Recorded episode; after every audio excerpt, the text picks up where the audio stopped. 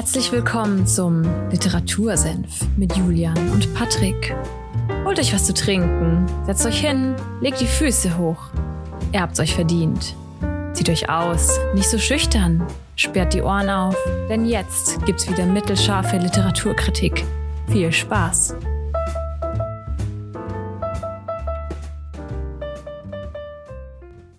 Einen wunderschönen Sonntag und damit herzlich willkommen beim Literatursenf. Es ist Folge 66 am 22. August und damit gehen die Grüße raus nach Fulda. Patrick. ja, ein, Wie geht's einen dir? wunderschönen Sonntag allen Hörern und Hörerinnen und äh, ja, auch dir, Julian, einen wunderschönen Sonntag und willkommen zu dieser Folge 66, du hast es schon richtig gesagt. Wie es mir geht. Mir geht's gut, weil wir heute über ein sehr tolles Buch reden werden, das ich schon lange irgendwie so ab und an mal erwähnt habe und ähnliches. Aber ja, ich bin, ich, ich freue mich auf die Folge und ich hoffe, ihr seid auch gespannt. Ich hoffe, du bist auch gespannt. Über was reden wir denn heute, Judy? Ich habe es ja schon gesagt. Ich bin tatsächlich gespannt. Ja.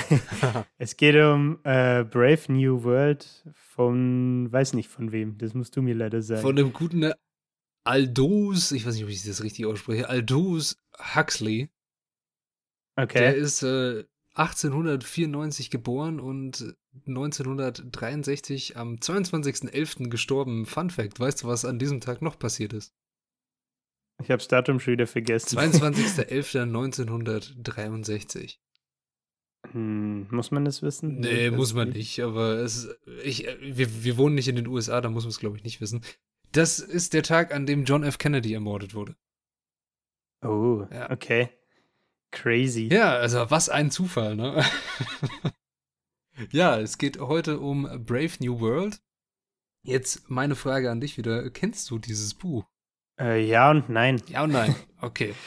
Also ich kenne es insofern, als dass du mir ungefähr schon 237 Mal davon erzählt hast. Mhm. Ähm, aber ich habe es jetzt nicht gelesen oder habe auch nur, beziehungsweise anders gesagt, ich habe gar keine Ahnung, um was es geht. Ich glaube, es ist eine Dystopie. Ja, je nachdem, wie du das Buch siehst, ist es natürlich eine Dystopie oder eine Utopie. Also, das ist die große Frage, die das Buch auch aufwirft und was er auch zeigen möchte mit seinem Buch. Also die grundsätzliche Frage, die über diesem ganzen Buch steht, für alle, die das vielleicht äh, lesen müssen in der Schule oder lesen wollen, ist, ist es eher wichtig, frei zu sein oder glücklich zu sein? Uff, diese sehr philosophische Frage. Ja, diese, diese philosophische Fragestellung stellt sich Huxley in diesem Buch und er zeigt vor allem, also er hat drei große Themen, die es, um die es ihm in diesem Buch gibt. Das ist einmal die The Final Solution for Humankind, also wie wird die Zukunft der Menschheit aussehen? Also was ist die Lösung für unsere, ja, für unsere Zukunft? Die mhm. wirft er in diesem Buch aus. Er konstruiert eine Gesellschaft, die quasi die Lösung der Zukunft ist. Und das Ganze verbunden in, mit dem Rise of Consumerism. Also man nimmt einfach den Kapitalismus und den Konsum und spielt das Ganze perfide durch. Also mhm. man äh, bringt das auf die ja, absurdesten Bahnen. Die Massenfertigung ist ein sehr großer Punkt in diesem Buch. Und zwar fängt es an mit der Massenfertigung von Menschen. Massenfertigung? Genau. Also das Buch, okay. das Buch spielt fünf, äh, 500 Jahre in der Zukunft, also 2540 ungefähr hat das Ganze dann stattgefunden. Und es spielt, also die reden immer von einer Jahreszahl und sagen dazu AF. Also wir, wir befinden uns ja jetzt auch nach Christus, also weiß ich, mhm. wie diese Abkürzung genau heißt, aber AF bedeutet einfach After Ford. Und äh, ja, der Erfinder der Massenfertigung, der Mr. Ford mit seinem Modell T, ist auch wie so ein Gott in dieser Welt. Also alles, wenn, wenn man sagt so, oh, oh nein oder oh, oh scheiße ist es gefühlt, dann sagen, sagen die Leute immer, oh Ford. Oh my Ford oder sonst oh, was. Wow, also echt? Ja, ja, es ist alles niedergebrochen auf den Ford und die Erfindung der ja, Fließbandfertigung. Und das hat man von Autos weggemacht und das Ganze auch auf Menschen übertragen. Und das ist auch mit dem, wie das Buch anfängt. Es fängt damit an, dass Studenten eine Fabrik in London besuchen, die ja dafür zuständig ist, die Bevölkerung zu kontrollieren und äh, genug Menschen zu produzieren, blöd gesagt. Okay. Ja. Es hört sich weird an. Es ist, es ist sehr, sehr weird, aber es ist in gewisser Weise auch faszinierend, wie detailgetreu er das beschreibt. Also es gibt in dieser Zukunftswelt oder in dieser, ja, in diesem Weltstaat, den er da beschreibt, den er da konstruiert, gibt es ein Kastensystem, für die, in die die Menschen eingeordnet werden. Also es, nach griechischen mhm. Buchstaben ist das Ganze von Alpha bis Epsilon, also Alpha, Beta, Gamma, Delta, Epsilon. Und jede Kaste hat eine spezielle Aufgabe. Also mhm. Alpha mhm. steht ganz oben, die sind für kognitive und Führungsaufgaben gedacht. Und dann gibt es da noch äh, Unterschiede zwischen Alpha Plus und Alpha Minus und ich glaube Alpha, Normal Alpha gibt es auch noch. Alpha Max Pro. genau, Alpha Max Pro. Bei äh, Betas ist es das gleiche, da sind dann auch, es sind noch kognitive Aufgaben, die die machen müssen, müssen noch ein bisschen nachdenken und ähnliches. Und umso weiter es runtergeht, umso ja, einfacher und sag mal, undankbarer, wenn wir uns diese An Aufgaben vielleicht anschauen würden, werden diese Aufgaben. Also Epsilons mhm. sind dafür konzipiert worden, keine kognitiven Aufgaben zu machen. Das heißt, sie bekommen in der Kindheit oder in ihrer Fertigung auch antrainiert, dass sie keine kognitiven Sachen machen wollen. Also da gibt es ein tolles Beispiel, das da auch äh, beschrieben wird in dieser Fabrik. Also der, wie gesagt, der geht da mit den Studenten durch und zeigt denen das alles, der Direktor von dem Ding. Und dann sieht man einen Raum, mit dem Kinder spielen und verschiedene Sachen sich aussuchen können, mit denen sie spielen wollen. Und das ist eine Gruppe von Epsilon-Kindern und wenn die zu einem Buch hingehen, also die Kinder sind ungefähr so zwei bis drei Jahre alt, wenn die zu einem Buch mhm. hingehen, dann kriegen die einen Elektroschock. Also sie bekommen Ankund äh, sie bekommen schon eine Konditionierung im jungen Alter, dass ein Buch, etwas zu lesen, schlecht ist. Genauso ist es mit Natur. Weil jemand, der, also Epsilons sind oft so Fabrikarbeiter, die in die Fabrik gehen und Maschinen bedienen und darin ihre Freude finden. Und auch wenn es äh, an Pflanzen oder Bäume oder ähnliches, wenn die, da, wenn die Kinder da hingehen, bekommen die auch einen Elektroschock, weil jemand, der in die Natur möchte, ist nicht glücklich in einer Fabrik. Also er muss hm. ja irgendwie glücklich werden mit der Aufgabe, die er bekommt, ne? Kriegt man denn auch mit, also zwei Fragen. Ja. Kriegt man denn auch mit, ob oder wie diese Elektroschocks passieren? Also wird denen das irgendwie eingepflanzt? Über Bodenplatten. So eine Art also Hodenplatten nicht Hoden Bodenplatten. Bodenplatten. Hodenplatten wäre auch sehr, sehr, interessant, aber das äh, wäre dann wahrscheinlich nur für die Männer. Aber äh, Bodenplatten ist das, der, ja, das Mittel, das sie da benutzen. Okay, aber wie, wie erkennt es die Bodenplatte dann die Kaste? Naja, das ist, es ist nur also es werden immer die Gruppen der Kinder werden auch getrennt.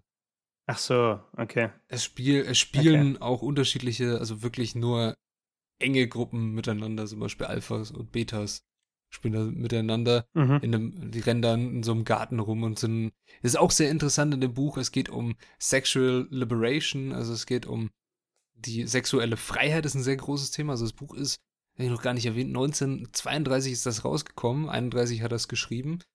Und das ist auch ein Ding, warum das Buch in den USA oft äh, gecancelt wurde oder es wurde versucht, es zu canceln, weil mit Sexualität da sehr offen umgegangen wird in diesem Buch. Also zum Beispiel, die Kinder sind auch alle nackt die ganze Zeit und äh, hüpfen dann nackt rum.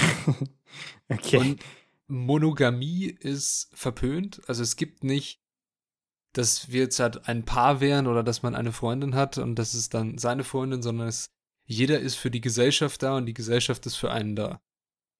Mhm. Es ist sehr, sehr verwirrend am Anfang, auch ein bisschen, da gibt es dann so ein Gespräch von zwei Hauptpersonen, wo es darum geht, ja, ich treffe mich mit ihm schon seit drei Monaten und die Freundin von ihr ist ganz äh, aus äh, perplex, warum schon seit drei Monaten so eine lange Zeit? Du musst jemand Neues treffen. Ja, also okay. die Bindung. Also, also hat er die, ja. die heutige Online-Dating-Kultur vorausgesagt. so, in gewisser Weise vielleicht. Also man, Bindungsängste haben die Menschen in dieser Zukunft nicht, sondern sie kennen das einfach nicht an. Also es, okay. für sie ist die Idee von einer monogamischen Beziehung einfach nicht existent. Das ist ganz, ganz komisch für die, die verstehen das nicht. Mhm. Ja, und so ist die, also so fängt das Buch auch an, dass man erstmal lernt, wie werden Menschen hergestellt und wie. Ja, da, da, da würde ich gern wieder Blutgrätsche machen. Blutgrätsche machst du? ähm, die zweite Frage, die mir nämlich auf der Zunge liegt, ist, du hast erzählt, dass die Menschen produziert werden. Ja. Wie, oder erfährt man denn auch, wie das passiert? Also sind, sind es Klone oder werden dann quasi, keine Ahnung, über künstliche Befruchtung oder also man, wie kann man sich das vorstellen? Man äh, erfährt das sehr, sehr genau. Also es wird bis ins kleinste Detail beschrieben. Also ich will euch da vielleicht jetzt nicht mit diesen, diesen einzelnen Details langweilen, aber auf jeden Fall funktioniert das Ganze durch einen Prozess, den, der mir jetzt, der Name ist mir jetzt entfallen, aber das ist ein Prozess der Aufspaltung von Eizellen. Man versucht aus einer Eizelle einfach Zwillinge zu machen. So. Mhm. Und das hat man in der Zukunft perfektioniert. Und die höchste Zahl, die man aus einer Eizelle rausquetschen kann, sind 96. Gleich. Okay. Boah, gleiche Menschen. Aber. Also sind es doch irgendwo Klone? Jein. Du kannst aus einer Eizelle, die du 96 mal teilst, kriegst du zum Beispiel nur Epsilons raus. Weil irgendwie auch ein bisschen Erdmaterial dadurch verloren, verloren geht, wenn du das Ding die ganze Zeit teilst. Mhm. Heißt, um Epsilons, also die niedrigste Kaste zu produzieren, sagt der Direktor so, ja, 72 ist ein guter Mittelwert, den wir da rausbekommen. Okay. Und so werden die Menschen dann hergestellt. Bei Alphas wird wirklich nur eine einzige Einzelle bei Beta wird das Ganze einmal geteilt oder vielleicht sogar zweimal und immer so weiter. Mhm, mh. So wie sehr ja, Intelligenz vonnöten ist, würde ich jetzt mal sagen. Ganz, ganz platt gesagt. Äh. Vielleicht eine Lesestelle zu deiner Frage, wie werden die Menschen hergestellt und alles. Habe ich eine rausgesucht. Das wäre eine Seite. Da geht es so ein bisschen um, wie werden die Embryos danach behandelt, wenn es je nach äh, Kaste ist. Würde ich das Ganze kurz vorlesen. Mhm. Yep. the surrogates goes round slower, therefore passes through the lung at longer intervals, therefore gives the embryo less oxy oxygen. Nothing like oxygen shortage for keeping an embryo below par. Again, he rubbed his hands. But why do you want to keep the embryo below par? asked an indigenous student. As, said the director, breaking a long silence. Hasn't it occurred to you that an epsilon embryo must have an epsilon environment as well as an epsilon heredity? It, event- it evidently hadn't occurred to him. He was covered with confusion. The lower the cast, said Mr. Forster, the shorter the oxygen. The first organ affected was the brain. After that, the skeleton. At 70% of normal oxygen, you got dwarfs. At less than 70, eyeless monsters who are not used at all, concluded Mr. Forster. Whereas his voice became confidential and eager, if they could discover a technique for shortening the period of maturation with a triumph, what a ben- benefa- benefaction to society. Consider the horses, they considered it. Mature at six, the elephant at ten, while at thirteen a man is not yet sexually mature and is only fully grown at twenty. Hence, of course, that fruit of delayed development, that human intelligence. But in epsilons, said Mr. Forster very justly, we don't need human intelligence. Don't need and didn't get it.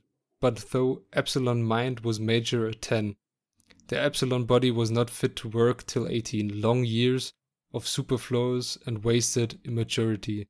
If the physical development could be speeded up till it was as quick say as a cause, what an enormous saving to the community. Ja. Okay. Also sie reden drüber, wäre doch geil. Es, es, es, wir können die, die Babys klonen, also wir können die Eizellen klonen und wir kriegen da 96 raus und ja, mit 10 sind die schon boah, vom Geiste her fertig ausgereift, weil wir denen einfach Sauerstoff entzogen haben, dass sie nicht schlau werden können. Wir haben sie schon konditioniert und alles, aber jetzt müssen sie noch warten, bis sie 18 sind, bis sie endlich arbeiten können. wäre es nicht geil, wenn das wie beim Pferd gefühlt wäre, dass das Pferd steht auf, also kommt auf die Welt, steht auf und ist halt physisch fertig. Ja. Also du, du merkst, wo es hingeht, oder ihr merkt es auch, wo es hingeht mit der Bevölkerungskontrolle beziehungsweise dem Züchten von Menschen. Das ist ein großer Punkt des Buchs. Also da geht es auch am Anfang so 40, 50 Seiten gefühlt drum. Mhm. Wie das Ganze funktioniert. Er, erfährt man denn, also ich sag mal so gesellschaftliche Rahmenbedingungen ein bisschen? Wer, also wer, wer dahinter steckt, ob es eine Regierung gibt und so? Du hast jetzt gerade zum Beispiel von dem Direktor ja, also der, der Direktor ist der Direktor von dieser Einrichtung, die für das Buch spielt in London hauptsächlich. Der ist der mhm. Direktor von dem Ding, das für die Bevölkerungskontrolle in Großbritannien oder dem ehemaligen Großbritannien zuständig ist. Es gibt, wie gesagt, einen, einen Weltstaat. Wer da dahinter steckt, das ist nicht so ganz klar. Also man, ja, bekommt einmal eine so eine Person zu, zu sehen. Und zwar ist das ein sogenannter World Controller, heißen die. Wie viele das sind, wird nicht direkt beschrieben, aber mhm. er weiß auf jeden Fall mehr als die anderen. Also was er, in welcher Kaste er ist, das erfährt man auch nicht so wirklich. Und er berichtet den Studenten so ein bisschen von der Vergangenheit, weil die Vergangenheit wird nicht mehr gelehrt. So, und jetzt kommen wir wieder zu so einem Punkt, den eigentlich jede Utopie oder nicht Utopie, sondern Dystopie hat. Also wenn wir 1984 uns angucken oder auch äh, ja, Quality Land äh, oder andere, ja, fällt, fällt dir noch eins ein? Vielleicht Corpus Delicti, da gibt es auch so ein Ding. Es wird immer hm.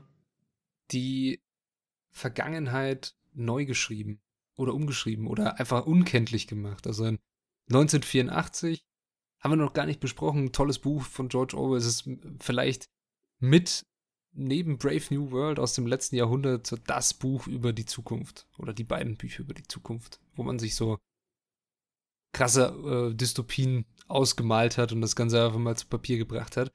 In 1984 mhm. wird, entscheidet die Partei, was wahr ist und was nicht wahr ist. Und es gibt einfach keine, keine Geschichte. In Brave New World ist das auch so. Also die Menschen, die da neu auf die Welt kommen, die haben keinen Zugang zur Vergangenheit. Die wissen nicht, wie das war. Wenn du denen erzählst, dass vor 100 Jahren noch Mütter Kinder geboren haben, dann stehen die da und sind völlig äh, erschrocken und wissen gar nicht, ob das wahr ist oder eine Lüge. Und genau das macht dieser World Controller. Der erzählt mhm. denen von der Vergangenheit und was an der Vergangenheit schlecht war und warum Geschichte, Literatur und Religion verboten sind in diesem neuen Staat. Weil es die Möglichkeit gibt. Für alle Personen, für alle, Personen, für alle Kasten. Für alle, ja. Weil es die Möglichkeit gibt, Literatur dass du. Auch. Genau, Literatur, dass du dich dadurch okay. ausgrenzt. Oder eine, eine Gruppe bildest, die nicht die Gesellschaft ist und nicht deine Kaste ist. Nehmen wir Religion hm.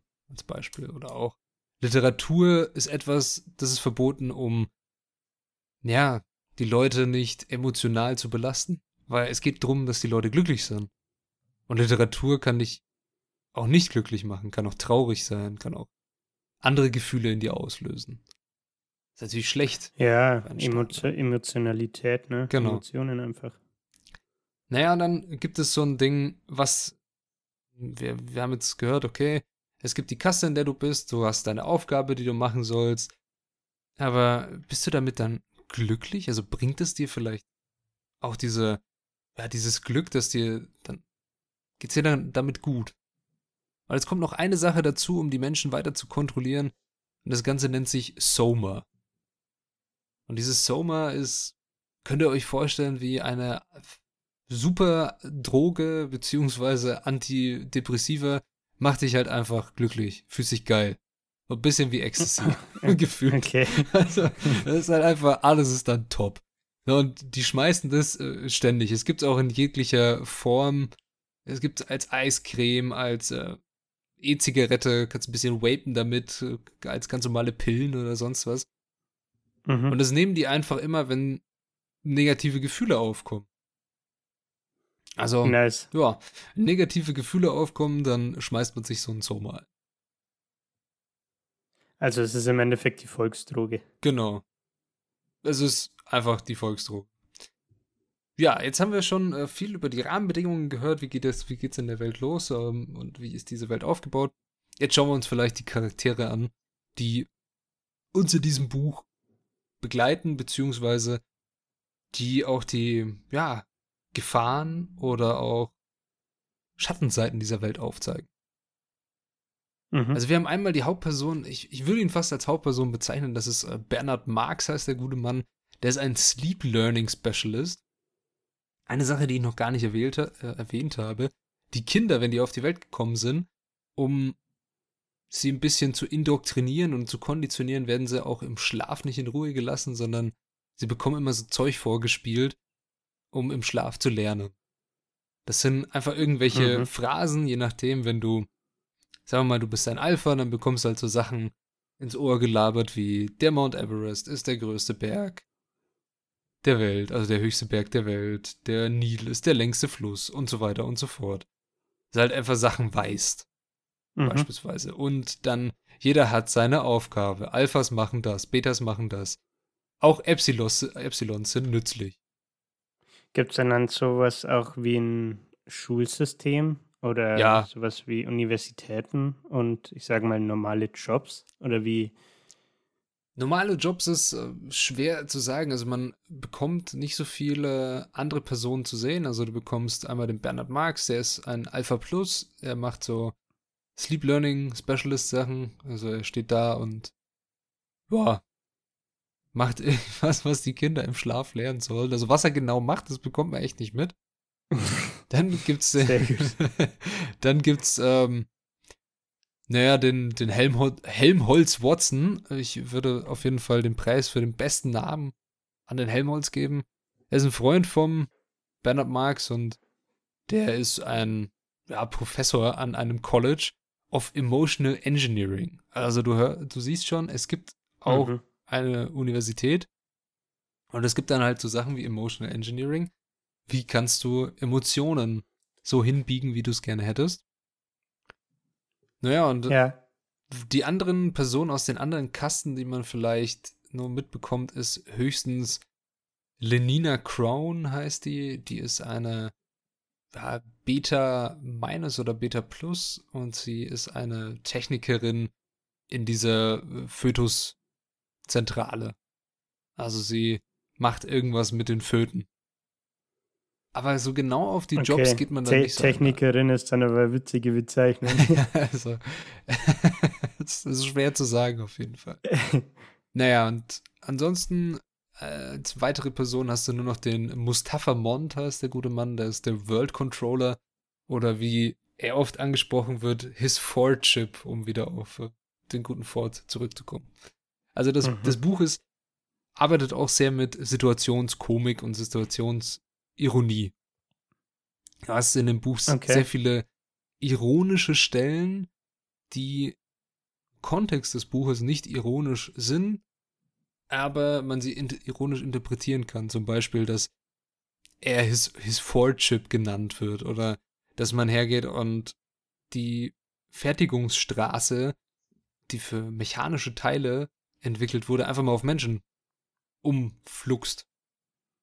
Dass es keine Kirche mehr gibt und keine Religion, aber so etwas gibt wie ein Solidarity Service nennt sich das und da muss der ja muss der Bernhard auch mal hin und du erlebst es, wie er da hingeht. Er findet es eigentlich nicht so geil. Dazu kommen wir auch noch gleich, warum er alles irgendwie nicht so geil findet. Und da gehst du, da gehst du hin zu diesem Solidarity Service. Irgendwie verehrst du den guten alten Henry Ford ein bisschen und feierst ihn. Dann singst du irgendwelche komischen ist Lieder. Der Sektenführer. singst irgendwelche komischen Lieder, schmeißt dir ganz viele von diesen Soma-Drogen ein und es gibt eine Riesenorgie. Ja, perfekt, also, oder? Du, du, merkst schon, dass es, äh, das ist die neue Kirche. Es ist, das Buch ist sehr sexuell aufgeladen, erinnert ein bisschen so mit dem, was da passiert in, an Goethes Faust, mit, dass die auch einfach auf, auf einmal auf dem Blocksberg sind und es gibt eine riesen fette Orgie und äh, mit irgendwelchen Hexen und alle tanzen nackt. Das ist sehr, sehr wild. Brave New World auf jeden Fall. Okay. Ja, an sich, wieso ist der Bernhard eigentlich davon nicht so überzeugt?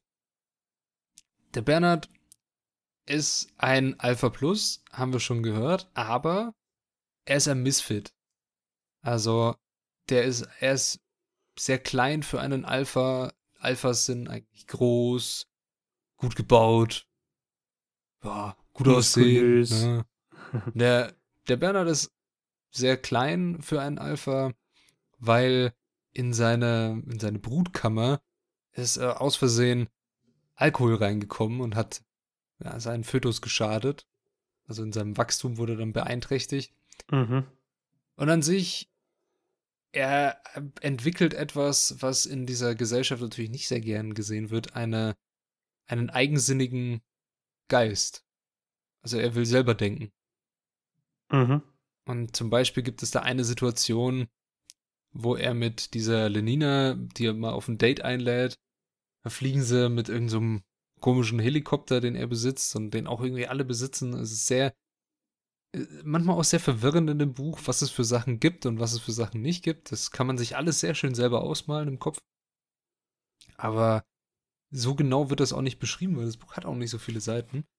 Auf jeden Fall fliegen sie dann in diesem, in diesem Helikopter da durch die Gegend und da gibt es diese Situation, wo er einfach mal anhält und, sie, und er schaut das Meer an mit ihr zusammen wie sich die Wellen bewegen. Mhm. Und er findet das beruhigend. Er meint, er kann hier nachdenken.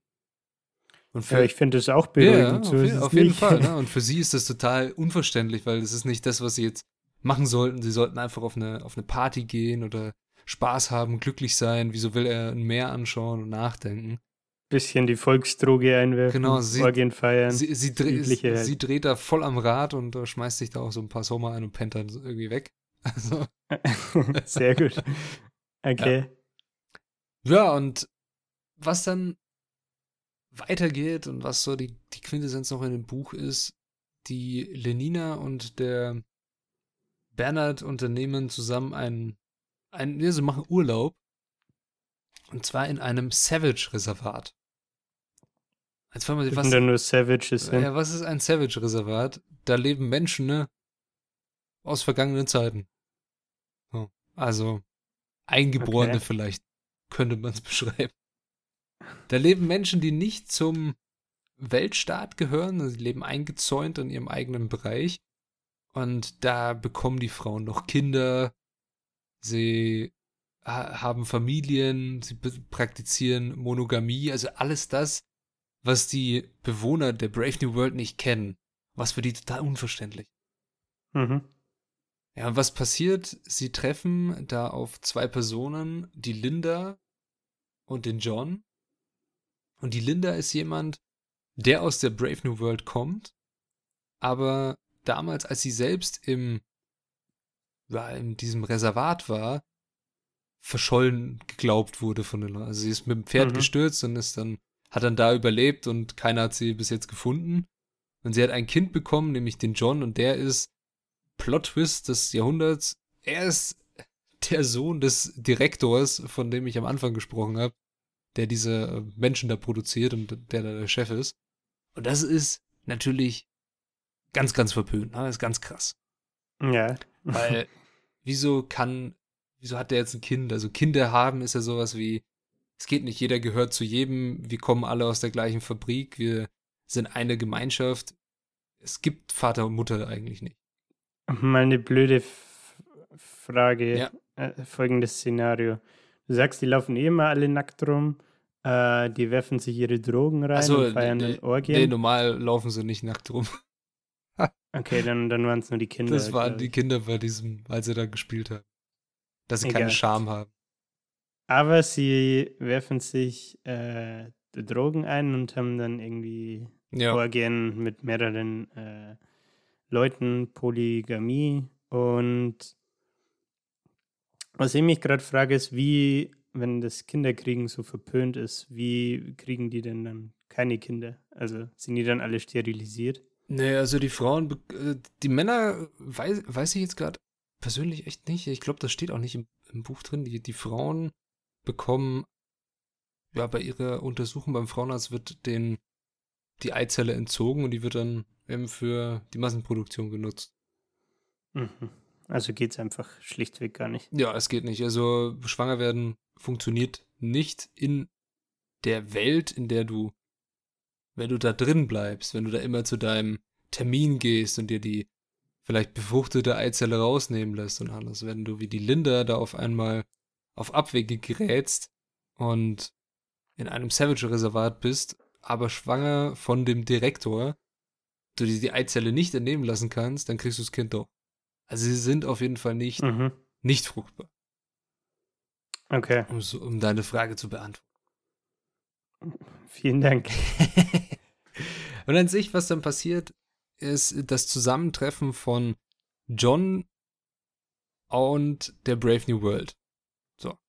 Er ist ja quasi auch ein Bewohner, dadurch, dass Linda seine Mutter, der Direktor sein Vater, heißt er hat ein Anrecht darauf mitzukommen. Sie nehmen da mit und er ist eine große Attraktion. Und er versteht das alles gar nicht. Was da passiert, wieso alle so, ja, wieso alle ständig auf Drogen sind, gefühlt. Mhm. Dann findet die Lenina ihn ziemlich nice und möchte mit ihm Sex haben und für sie ist es ja ganz normal, weil wir erinnern uns, Sexual Liberation, jeder hat irgendwie die ganze Zeit was mit jedem. Und für den John ist das überhaupt nicht so, für den ist Monogamie das einzig wahre. Mhm. Und er dreht auch voll am Rad und nennt sie halt irgendwie eine Hure.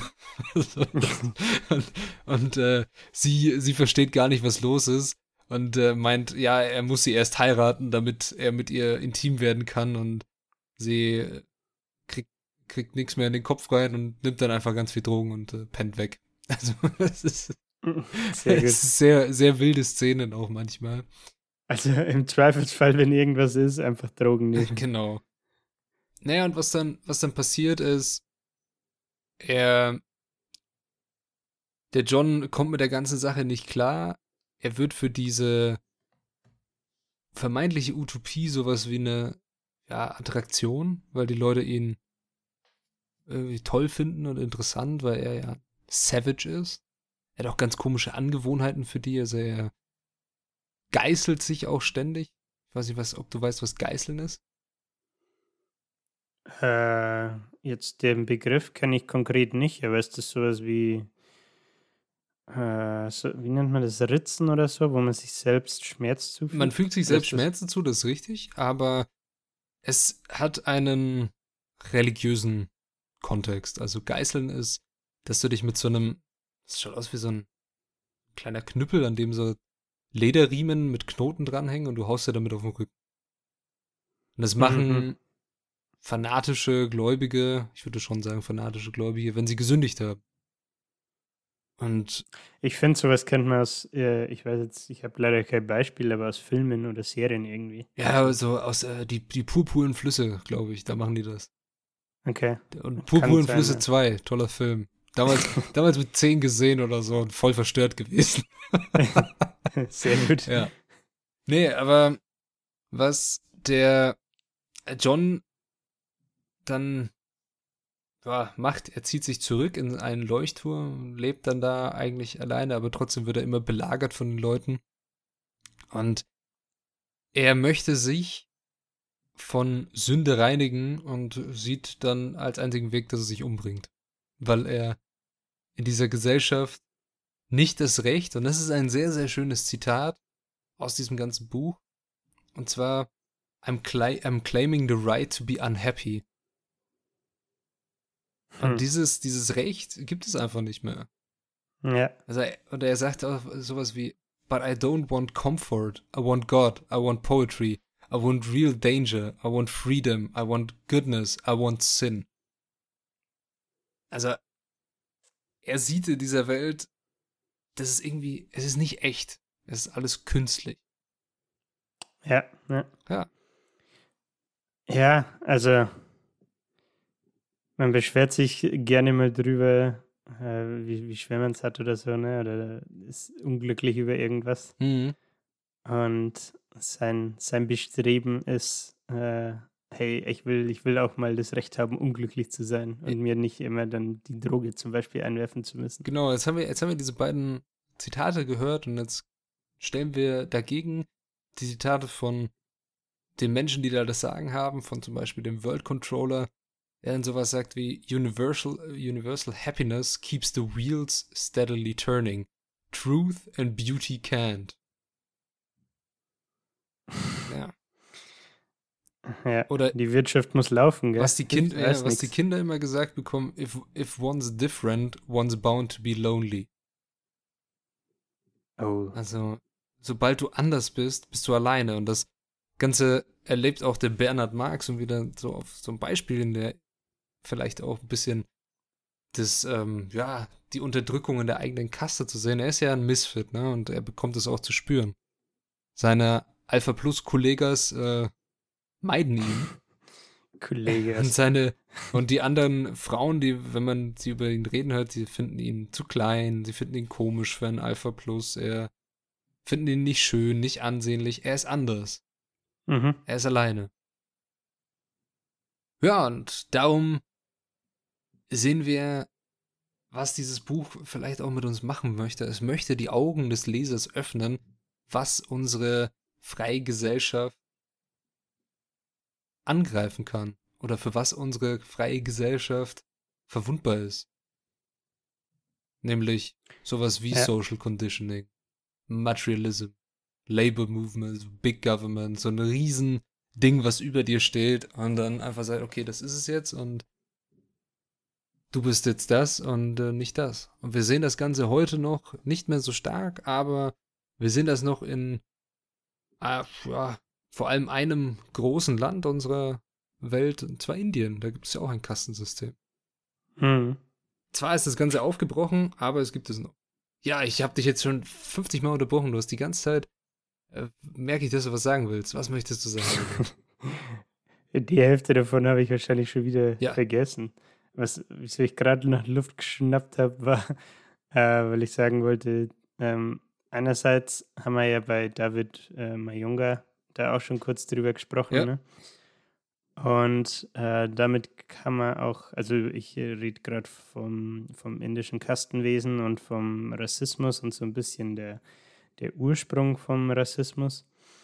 Und äh, das ist auch die Überleitung zu dem, zu dem anderen Luftschnapper, den ich davor hatte, ähm, dass ich es irgendwie interessant finde. Ich weiß jetzt nicht mehr genau, wann das Buch rauskam. 32 oder so hast du gesagt? Ja, 1932 äh, wenn man das mal in einen geschichtlichen Kontext packt, äh, dass, dass im Buch dieses Kastenwesen äh, thematisiert wird und dann ein paar Jahre später einfach Millionen von Juden ermordet werden. Mhm. Also, also, natürlich ist es wahrscheinlich einfach Zufall, aber es ist irgendwie trotzdem interessant, finde ich. Ja, das ist definitiv richtig.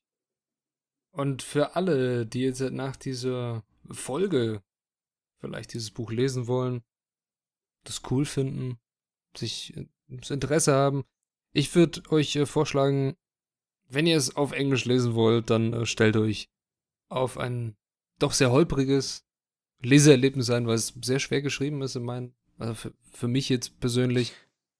Es ist so Oldschool-Englisch. Es ist Oldschool-Englisch, Oldschool-amerikanisches Englisch. Weil sie aber sagt, boah, also die Idee finde ich, finde ich cool, so von Brave New World und so, wie, wie, so, wie schaut so eine Zukunft aus?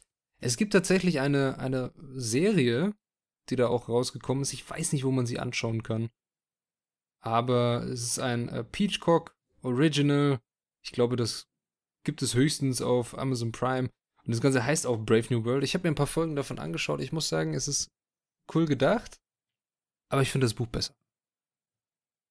Also, okay, okay. An sich ist es sehr, sehr interessant gemacht und alles ist, ist noch ein bisschen.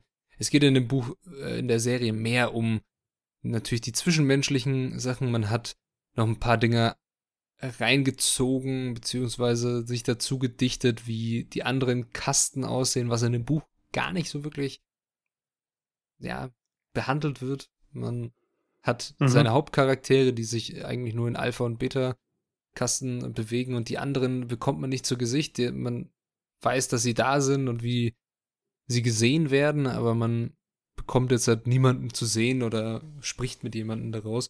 Und das macht die Serie schon.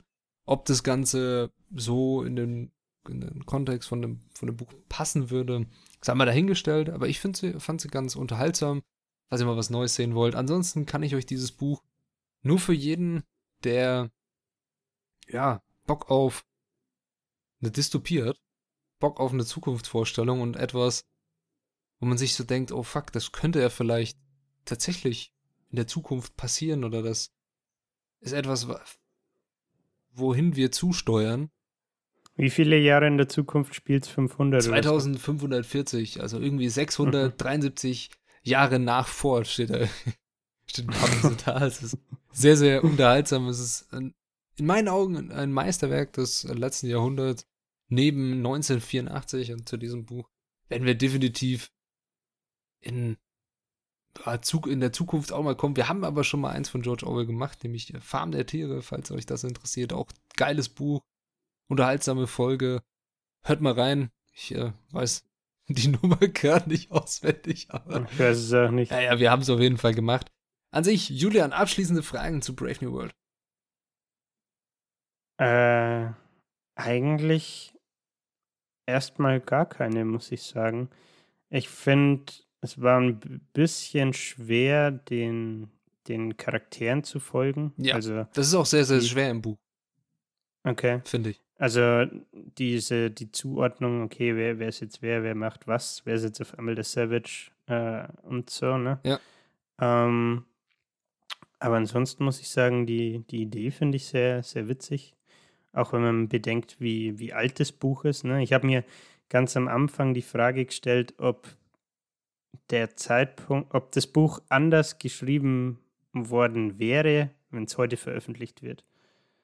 Hm, wahrscheinlich. Also man, man weiß jetzt halt, was möglich ist und was man schaffen kann an, mit Technologie. Ich denke, ich denke, wenn es heute geschrieben werden würde, würde es noch viel, viel mehr mit äh, so künstlicher Intelligenz und sowas sein. Also ja, was jetzt auch ja. gar nicht in dem Buch vorkommt. Ich denke, das ist der Stoff, aus dem ja, die Dystopie von morgen gemacht ist. Vielen Dank, dass du meinen Satz hast. Ansonsten bleibt mir nichts mehr zu sagen. Ich finde das Buch super. Mir hat es mega gut gefallen. Ich kann es nur jedem empfehlen, der Bock auf Klassiker hat. Das Ganze ist auch im, also ich habe das Ganze im, der, der Name passt, im Vintage Classics Verlag. Ex Libris Vintage Classics steht da drauf. An sich auf jeden Fall lohnt sich das Buch, wenn ihr es nicht irgendwo mal gelesen habt wenn ihr Bock auf was sehr, sehr Spannendes habt, liest mal rein. Ja, dann bleibt mir noch zu sagen, Julian, was machen wir nächste Woche? Äh, ein Tapetenwechsel. Ei. Äh, erinnerst du dich noch, dass wir irgendwann mal so Instagram QA gemacht haben? Ja. Auf, ja. Da wurde äh, nach einem Autor gefragt. Oh, Und nein. Von, und von dem habe ich dann tatsächlich äh, auch ein Buch gelesen jetzt, beziehungsweise lese ich es gerade noch. Mich, mir fehlen noch irgendwie 30, 40 Seiten, glaube ich. Aha. Und zwar geht es um die dunkle Seite des Mondes von Martin Suter. Oh, Martin Suter. Die dunkle yes, Seite des Mondes. Ich bin sehr, sehr gespannt. 2000 erschienen, äh, ist ein Roman. Mhm. Und ja, dementsprechend haben wir nächste, nächste Folge ein Debüt. Du stellst einen Roman vor. Ja, crazy, oder? Ja, also, mehr als crazy. Also da bin ich ja mal sowas von. Ha, aufgeregt hier. ja, ich auch. Hast du, kennst du das Buch? Hast du es gelesen? Nee, äh, noch nie gehört, noch nie was von ihm gelesen. Ich bin sehr gespannt. Okay. Gut.